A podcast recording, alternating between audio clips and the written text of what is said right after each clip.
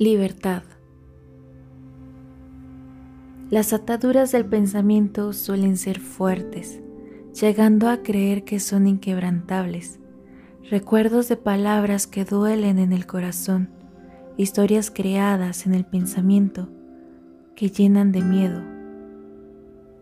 Pero son historias que no han ocurrido y la probabilidad de que se vuelvan realidad es casi nula. Sin embargo, la mayor parte del tiempo soy presa de esas historias imaginarias.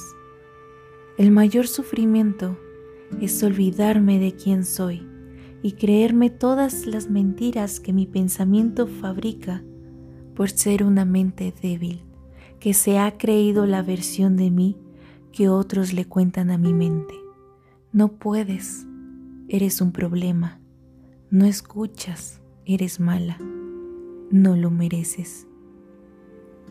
Solo me basta recordar que los ojos de quienes me miran tienen su propio velo que hace que no me vean tal cual soy.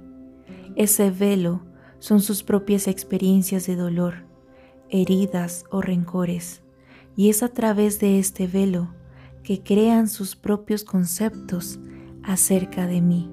Y eso, eso solo es un pedazo de la verdad, mas no mi verdad completa. Alcanzo mi libertad cuando decido hacer un viaje a mi corazón, descubriendo cada herida que hay, cada momento de alegría que he disfrutado.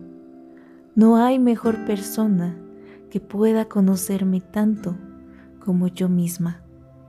Solo yo Sé por qué he llorado, por qué he gritado, por qué he reído y sobre todo, por qué he amado. Esta dualidad que me asusta, pero que me hace una sola y completa. Qué, qué extraño que alcanzar la libertad sea tan fácil y sin embargo que dé tanto miedo. Lo único inquebrantable que debe existir es tu amor.